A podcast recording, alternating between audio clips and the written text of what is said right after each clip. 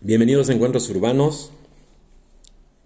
En esta nueva charla, donde trataremos temas muy, pues sumamente interesantes.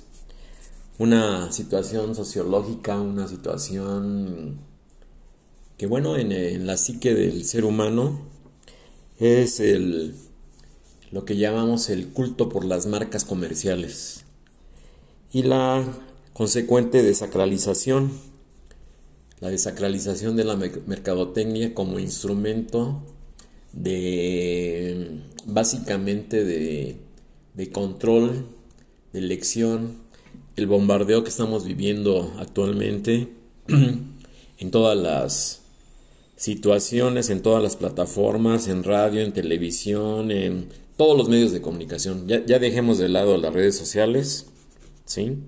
Que de alguna forma obviamente tenían que sobrevivir, o sea, todas las plataformas. Entonces es un bombardeo ya inmisericordia, diría yo, sociológicamente hablando, contra, contra el ser humano, un bombardeo de conceptos, de ideas, de... Además muy, muy, muy primarias, ¿eh? nada elaboradas. Aquí no quisiera utilizar el término, pero el chiste es llegar a las masas, al poder del consumo. Ya lo dije en otra charla. Ya lo dije en otra charla que el engrane de esta gran maquinaria, de esta gran maquinaria de la producción, esta gran maquinaria de la, de la elaboración, de ese gran, de esa, de esa gran factoría o factory del mundo en la que se convirtió China, pues al paso de las décadas, silenciosamente, eh, sin hacer mucho ruido, pues se llegó a la, conclusión de que ya ni siquiera valía la pena, en el caso voy a hablar hoy eh, como, ejemplo, ya ni siquiera valía la pena eh, cuidar o mantener a los obreros estadounidenses de la ciudad de Detroit, en el estado de Michigan, si esos mismos autos se podrían ensamblar en China. ¿Sí? O en Malasia o en Taiwán o en el lugar que ustedes gusten, donde ya se habían desarrollado tecnologías más avanzadas de las líneas de producción, en este caso de la fabricación de automóviles. Entonces, ¿qué se convirtió Detroit, Michigan? En una ciudad fantasma como lo es el, día de hoy.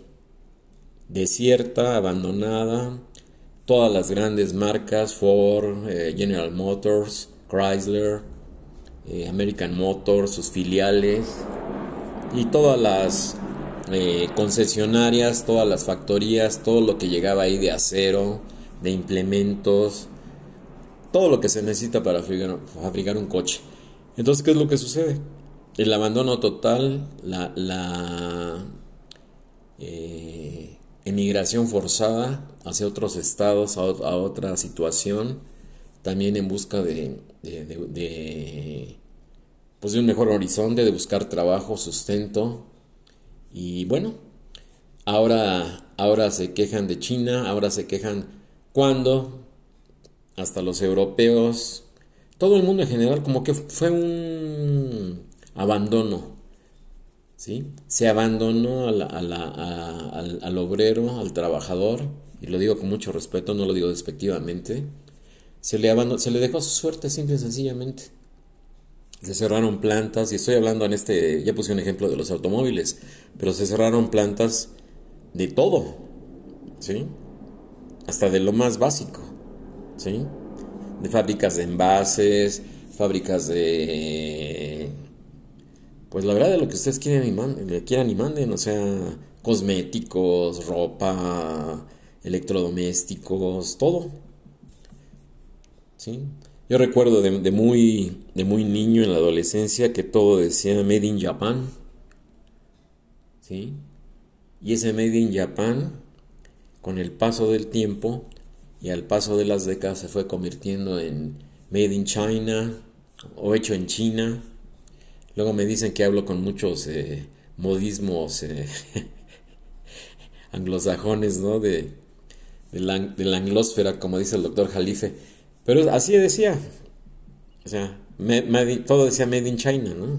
Made in Taiwán, Made in Malasia, Made in Singapur, ¿sí? La India también. todos los grandes tigres asiáticos. Entonces aquí, ¿qué, qué, es lo que sucede? Que de alguna forma caló hondo en el, en el imaginario popular. Sí, porque antes decían, bueno, es que yo me acuerdo todavía que se decía que, que lo de China no servía, que era muy corriente, que no iba a durar, que era, que era una, pocas palabras, que era una basura. ¿Sí? Entonces decía, es que es chino, no, no, no, no lo compres, mejor compra algo alemán o compra algo fabricado en, en, eh, en otro país, el que ustedes gusten, ¿sí? Entonces las grandes, yo recuerdo un maestro en la, en la preparatoria, creo que él fue el maestro de ética o el de lógica, que decía que en ese momento, le estoy hablando de principios de los, finales de los 60, principios de los 60, 70, perdón, eh, nos decía a los alumnos en la clase que de cada 10 inventos en el mundo, ¿sí? Cuando menos 7 o 8 eran de alemanes. ¿Sí? Entonces, bueno, ¿qué, ¿qué, fue lo que pasó? Que todas las grandes factorías, todas las grandes nuevas teorías económicas, de alguna forma sacrificaron a sus, a sus propios trabajadores, a sus propios ya no les quiero llamar obreros, porque suena como muy peyorativo, como muy despectivo, ¿no? Todas las grandes factorías cerraron sus puertas y automáticamente se convirtieron nada más en, en digo, no se compara lo que ponían el ejemplo también este maestro, ¿no? De, de, la clase de, creo que sí, de lógica o de ética en la, en la preparatoria. Dice, bueno, es que no se compara lo que gana un obrero alemán a lo que gana un obrero chino que a lo mejor no, no, trabaja ni por dinero, trabaja porque le den de comer y porque le den alojamiento y un baño donde asearse, que es cosa que sucede en, la realidad y que muy poca gente sabe. Entonces, bueno, se convirtió en el gigante, en el país que es China, en el gran, en el gran, el país más rico del mundo, en la gran fábrica del mundo, porque se fabrica de todo, absolutamente de todo lo que ustedes se puedan imaginar, ¿sí? Se fabrica en China. Y bueno, la desilusión que también llega, sobre todo en los 80s, 90s, que decía, bueno, me voy a comprar un aparato eh, de sonido Philips, ¿no? Entonces lo compraba uno creyendo que estaba hecho en Holanda, que era tecnología holandesa y todo, y no. Resulta que estaba ensamblado, que los componentes, hasta la caja de empaque, todo estaba manufacturado en China. Dices, bueno, pues es una tomada de pelo, ¿no? Entonces las marcas como que se convirtieron en eso, en un culto, ¿no? Porque que venía la inercia de creer, o que lo que todo mundo creíamos, o en el imaginario popular se manejaba, ese, ese culto a las marcas, es esa situación de ya desacralizar, ¿sí? En estos momentos que ya está derrumbándose totalmente las, las, políticas, las tricuñelas, las artimañas, todo lo que utiliza la, la, mercadotecnia. Todas las campañas publicitarias, las agencias de publicidad, de esto y lo otro, que únicamente hacen remakes. O sea, ya se les acabó la imaginación, ya no hay creatividad, ya no hay ninguna situación realmente nueva, ¿sí? Yo lo veo hasta en los empaques de las cosas, esto, lo otro están, es que estamos volviendo a lo vintage, es que estamos volviendo a, lo, a, cosas de los 60, ya estamos volviendo a cosas de los 70.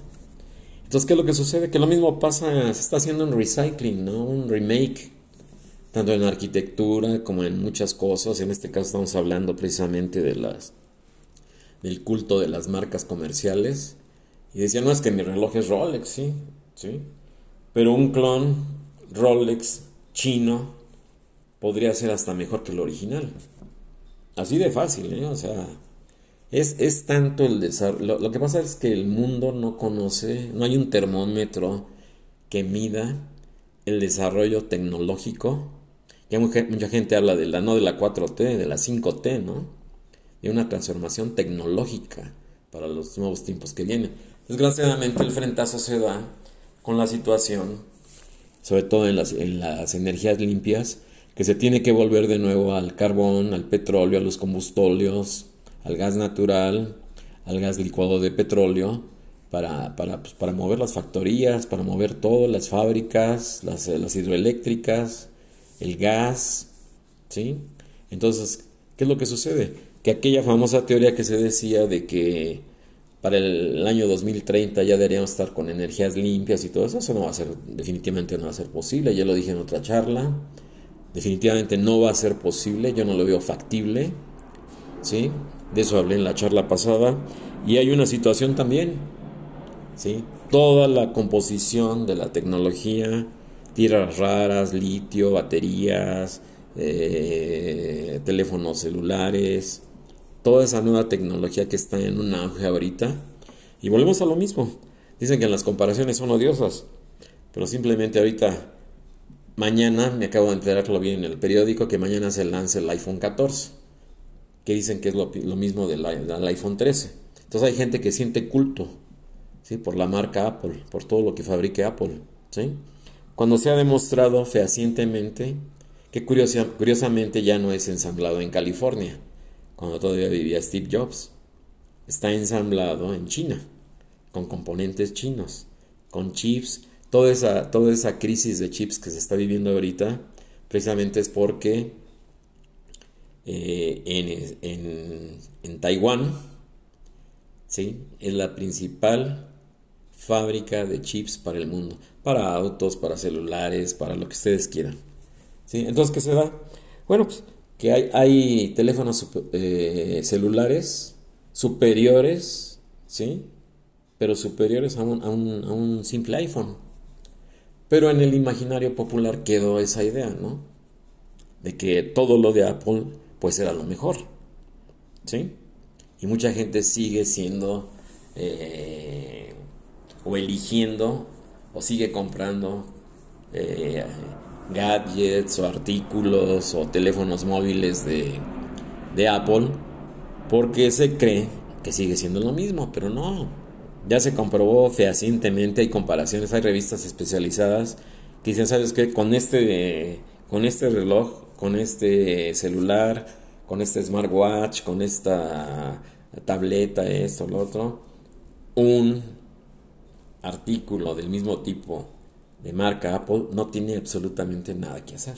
Absolutamente nada que hacer. Recordemos el bloqueo de Huawei por parte del gobierno americano, norteamericano, en épocas del presidente Donald Trump. Era por eso, ya estaban en la 5T. Que eso fue antes de la pandemia, si no mal recuerdo. ¿Sí? Año 2019, una cosa por ahí. 2018-2019, si no me equivoco. Ese bloqueo total a, Huawei precisamente porque se le estaba yendo de las manos, en tecnología, en avances y eran ya teléfonos adelantadísimos. Entonces, bueno, ahí viene una, otra situación del el paraíso del clon, ¿no? Los famosos clones, eh, donde, también se dan en China. Digo, porque también ahí, eh, digo, dice, bueno, hoy me voy a comprar una, una bolsa, un bolso para mujer o para dama de la marca Louis Vuitton, ¿sí?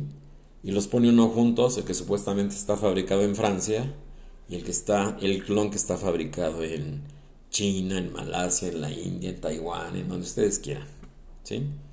Y no sabe uno distinguir. Ya todas las marcas han colocado, eh, eh, llamémoslo así, distintivos o, o elementos ocultos, secretos, todo eso para descubrir cuál es el original y cuál es el clon. Y lo mismo se da en las refacciones automotrices, lo mismo se da en la ropa, lo mismo se da en... Es que me compré una, una playera polo de Givenchy, ¿no? ¿Sí? Y no, resulta que es un clon. O me compré unos tenis de Puma, o Nike, o lo que ustedes quieran. No, pues resulta que es clon. Y nadie puede diferenciar porque las mismas factorías de China son los que fabrican el original y fabrican también el clon. Entonces, bueno, digo, es una paradoja, pero así es, ¿sí? Sí, repito, se trata ya de desacralizar toda la situación mercantilista, toda la situación consumista, toda la situación que ya, como, como decían en un libro que leí, dice, bueno, dice, tú puedes desear todo, querer o tener dinero para tener todo, Y decía sarcásticamente, pero, pero, pero ¿dónde lo vas a poner? ¿Que vas a alquilar una bodega o vas a alquilar una, pues no sé, algo, ¿no? Un espacio donde puedas tener, este, no sé, 15 coches, 30 eh, aparatos de sonido, 10 celulares, en fin, ¿no? Y bueno, eh, la semana pasada falleció eh, Mikhail Gorbachev, muy buena la plática, la, la, más, que, más que plática, la cátedra que dio el doctor Alfredo Jalife, la escuché con mucha atención, todos los lunes a las 5 de la tarde en Radar Geopolítico, el caso de Gorbachev, que lo tituló Héroe o Villano, ¿no? Entonces estuve muy pendiente del chat, me interesan muy bien mucho las opiniones, me fijé muy bien todo lo que escribían en el chat, yo participé también en el chat, entonces me llamó mucho la atención porque lo peor ya no era lo de la perestroika, ni la glasnost, ni el desmantelamiento de la Unión Soviética, ni la, unificación de Alemania, eh, la caída del muro de Berlín en 1989, y la independencia de todo lo que era la zona de la Europa Oriental, ¿sí? que está dominada también precisamente por Rusia, desde Polonia hasta Ucrania, hasta donde ustedes quieran. ¿sí? Pero el punto álgido del chat fue precisamente de que se le criticó mucho por haber hecho un comercial de Pizza Hut a este señor Gorbachev. Entonces ya no, ya no fue ni lo político, ni lo que hizo y que provocó mucho sufrimiento humano en su país, el desmantelamiento de la Unión Soviética, que ya estaban en crisis económica, que ya estaban en esto, que ya estaban en el otro, ¿sí? el atraso tecnológico, la recuperación que tienen ahora gracias al presidente Putin. Entonces, bueno, eh, ahí la crítica fue por eso, ¿no? Fue, la crítica fue por eso, por haber hecho un anuncio, un comercial. Quién sabe cuánto cobraría, dicen que cobra millones de dólares para la cadena Pizza Hut. O sea, como un ruso va a, hacer un comercial. El último presidente de la URSS, de la Unión de Repúblicas Socialistas Soviéticas, va a hacer un comercial de Pizza Hut. Digo, no ser algo impensable. Pero sin embargo fue, y luego hace un comercial también para Louis Vuitton, ¿sí? En Francia. Grabado, filmado, grabado en París, todo eso. En, en eso son muy, muy hábiles los, ellos dicen creativos, ¿no? Pero realmente son eh, yo les llamo este son grandes plagiadores casi todos los, los, publicistas en general ninguno se salva hay un libro que les recomiendo que se llama seducción subliminal donde habla, precisamente de eso cómo se utiliza cómo se, se maneja cómo se manipula el inconsciente de la gente para llegar de alguna forma a hacer atractivo algo que es basura y que uno lo ve y le da la sensación de lujo, de que está comprando uno lo mejor. Ya, ya les repito, ¿no? Los, los famosos clones, ¿no? El imperio de los clones, que también viene de Oriente. Que ahora mucha gente dice que ya China es Occidente, ¿no? Como decía, decía ayer el doctor Jalife. Dice, bueno, pues, si, tomamos un mapa mundi, pues yo entiendo que el, el este es de un, de un extremo y el oeste está del otro extremo. Entonces dices, bueno, pues de qué se trató, ¿no? Y otros grandes personajes, ¿no? Que se hicieron icónicos y fueron muy imitados también en su, en su época, me acuerdo. Hoy veo a mucha gente de la tercera edad este, con esa tendencia, no sé por qué, pero, pero llama muchísimo, poderosísimamente la atención, ¿no? El caso de Freddie Mercury, ¿no? Que salía con sus eh, tenis Adidas, sus pants y su chamarra Adidas. No sé si se la regaló Adidas o le pagaban la publicidad o no sé, pero se hicieron icónicos. Y una chamarra amarilla que usaba en sus conciertos Freddie Mercury, ¿no? No recuerdo ahorita la marca, pero creo que era una marca francesa. Entonces todo eso se hizo icónico. Entonces la gente quiere de alguna forma eh, darse un estatus, darse un, valor, pero no por la intelectualidad ni por la educación, ni, por el valor mismo como persona. Digo, esos valores ya no existen. ¿Sí? Como, como decía el dicho antiguo, ¿no? De que como te ven, te tratan, ¿no? ¿Sí? Entonces tienes que estar a la moda, la gente bonita, la gente chic, soy totalmente palacio, Liverpool es parte de mi vida. Todas esas frases tan trilladas, ¿no? Que dicen, pues dicen todo y dicen nada, ¿no? Va la verdad no me interesa este que Liverpool sea parte de mi vida, ¿no? ni yo me siento totalmente palacio, ¿no? Y ahí siguen las frasecitas, ¿no? Ya llevan décadas. Por eso les digo que la inventiva, por eso les digo que la situación de los publicistas ya se les acabó la imaginación, ya se les acabó la creatividad. Yo reto a cualquiera de los publicistas que me esté escuchando que me presente un concepto nuevo de publicidad, así. Sin copias, sin remakes, sin, sin, este, plagios, sin situaciones, sin eh, estar viendo anuncios de los años 50 y hacer un remake. Es todo lo que están reciclando. Sí, o sea, la verdad. O no se vale engañar hacia la gente.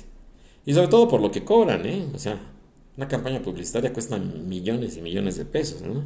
Si es en televisión, en cine, en radio, en espectaculares, en gigantografías, en lo que ustedes quieran y manden.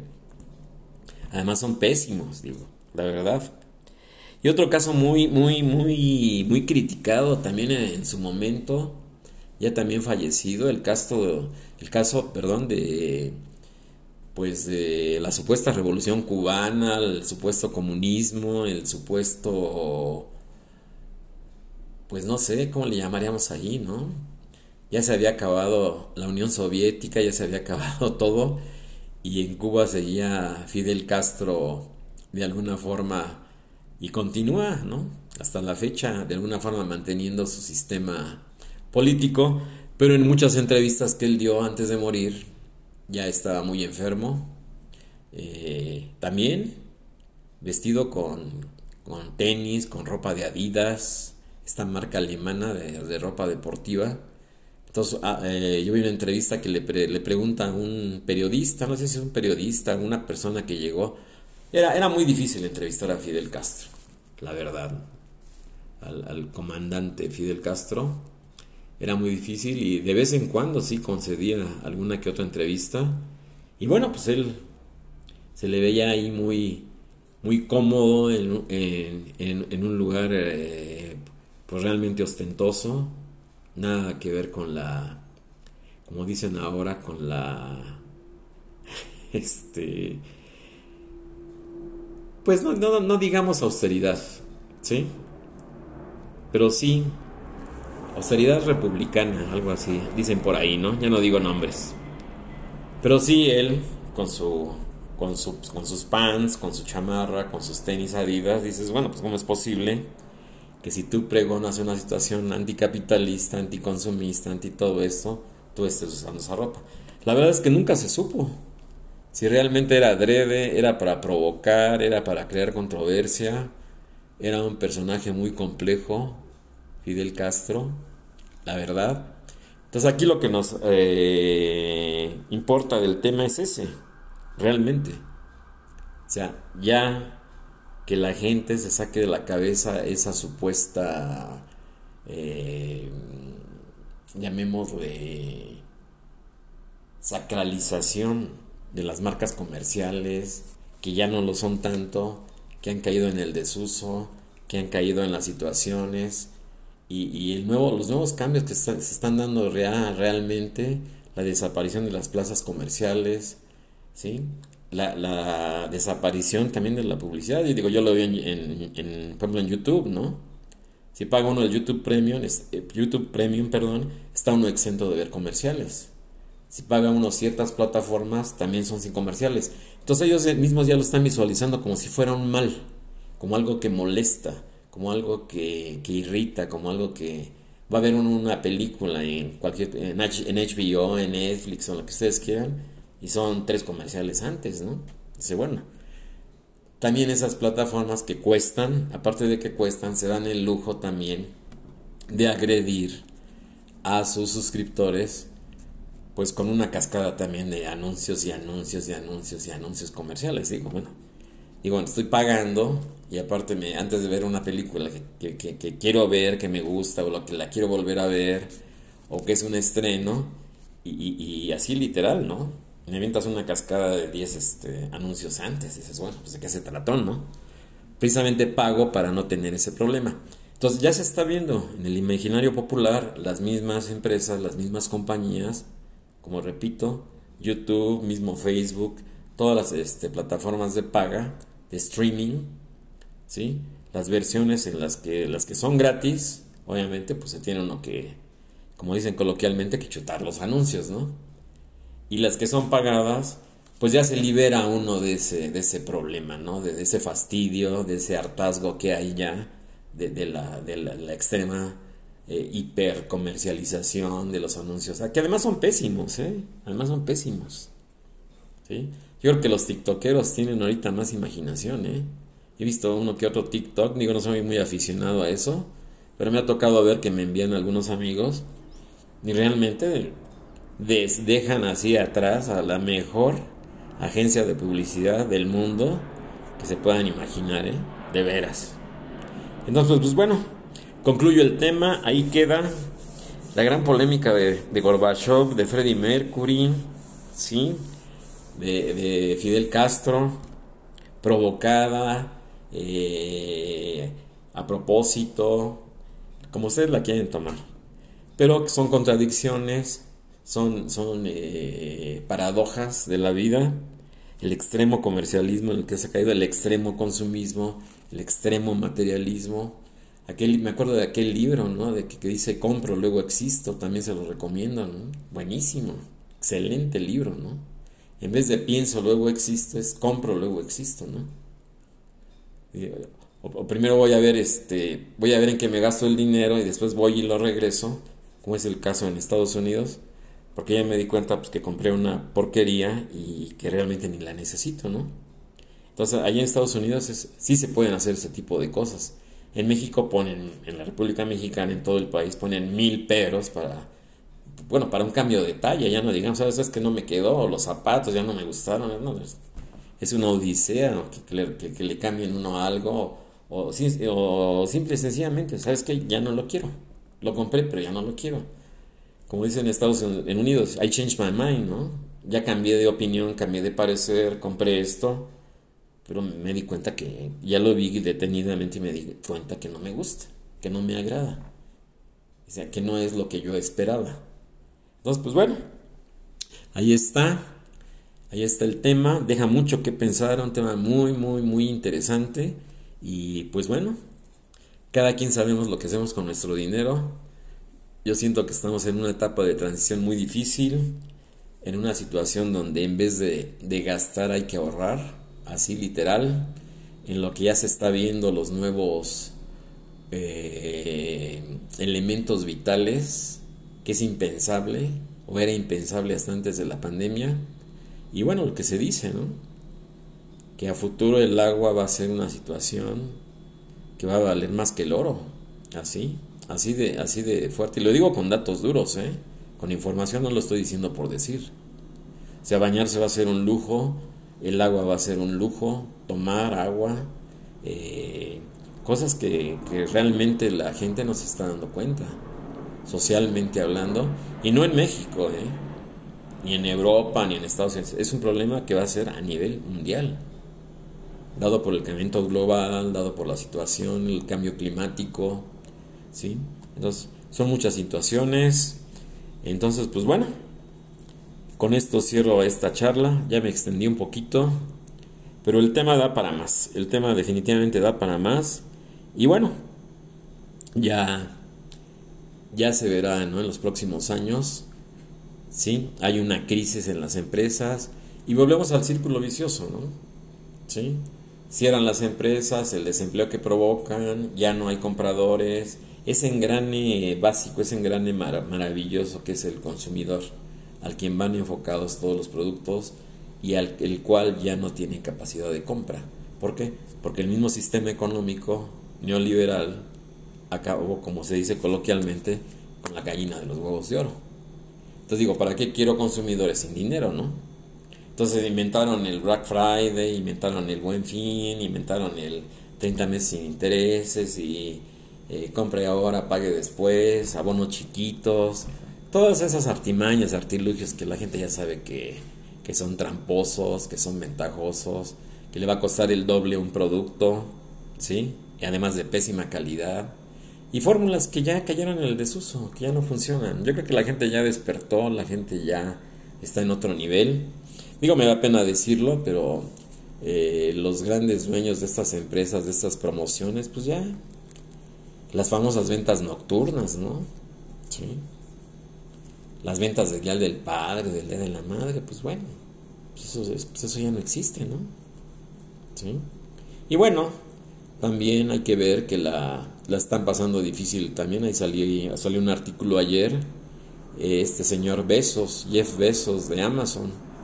Se le han desplomado las ventas, Mercado Libre, todas esas grandes eh, plataformas de compra virtual, todo eso. ¿Por qué? Pues porque la gente ya simple sencillamente ya no le interesa. La gente ya está pensando realmente en lo básico, ya la gente ya está pensando realmente en lo primordial, en lo estrictamente necesario, sobre todo los que tienen hijos en edad escolar o hijos pequeños, no sé, de dos, tres años todavía. Bueno, hay que pagar una colegiatura, uniformes, todo lo que implica, ¿no? Una familia, los gastos, comida, ¿sí? Si no tiene una vivienda propia, pues hay que pagar renta. Todas esas situaciones. Entonces digo, el mundo, la realidad siempre acaba aplastando las teorías, las campañas, por más campañas publicitarias que se hagan, por más ofertas, eh, remates, eh, for sales y todo lo que inventen, pues la realidad llega y la gente se está dando cuenta de que ya no hay nada nuevo que ofrecer, ya, repito, está anunciado para mañana el lanzamiento del iPhone 14, que dicen que es una copia del 13 es un, es un, es un aparato que va a costar 30 mil pesos. Entonces, bueno, pues, se puede uno comprar uno mucho mejor que, que eso por, por 10 mil. Así de fácil. ¿Sí? Y también chino. Porque las, las partes, la manufactura, el ensamble, todo está hecho también en China. Entonces, bueno, Ahí cae el engaño, las, triquiñuelas, las artimañas comerciales, todos esos trucos que ya están más que vistos, ya están más que... Pues ya, ya son, repito, remakes, ¿no? De la situación. Y pues bueno, repito, cada quien sabemos lo que hacemos con nuestro dinero. Hay que cuidar el dinero, ¿sí? Hay que gastar en lo básico y eh, eh, de alguna forma repito el dicho, la frase esa que, que decía eh, mi maestro, ¿no? ¿para qué quieres tener todo? ¿Para qué quieres tener de todo? ¿Para qué quieres este, comprar de todo? Dice, ¿dónde lo vas a poner? ¿O qué vas a hacer? ¿Vas a utilizar un teléfono, eh, un celular, un teléfono móvil, uno al día, ¿no? Te vas a comprar siete o ocho, ¿no? Para usar uno, uno cada día o o te vas a comprar este, 30 coches para usar uno cada día del mes, o ese tipo de cosas, ¿no? ¿Sí? Que realmente hay gente que piensa así, ¿no? ¿Sí? Había una anécdota ahí que platicaba una, un arquitecto con el que trabajé. Me da mucha risa. No voy a decir nombres, ¿eh? Porque no, no, no, no se vale. Que decía que el arquitecto, el recién egresado de la Academia de San Carlos, no les había tocado el cambio de la escuela de arquitectura a, la ciudad universitaria. Y decía que el arquitecto con el que trabajaba los llevó a su casa. Entonces dice que les mostró el vestidor, su casa, vivía en el Pedregal de San Ángel.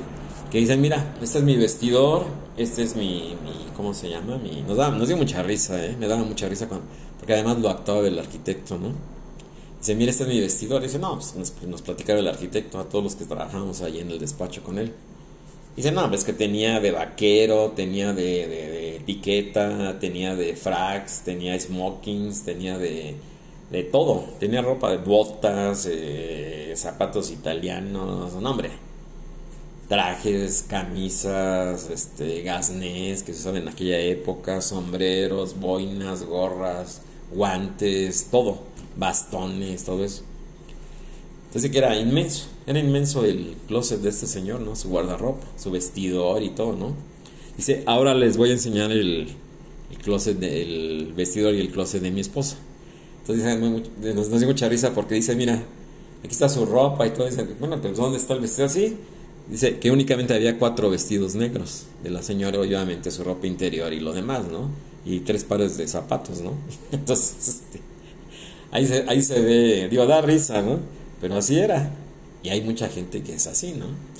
Cada quien. Es un tema que da para mucho, es un tema que da para, para analizarlo. Es un tema que se debe tratar con, mucho, con mucha profundidad. Parte de la sociología es eso, eh, el, imaginario popular, cómo se sacralizan las cosas, ¿sí? Cómo, cómo hay que desacralizarlas. Y bueno, con esto concluye esta plática. Hasta el próximo encuentro.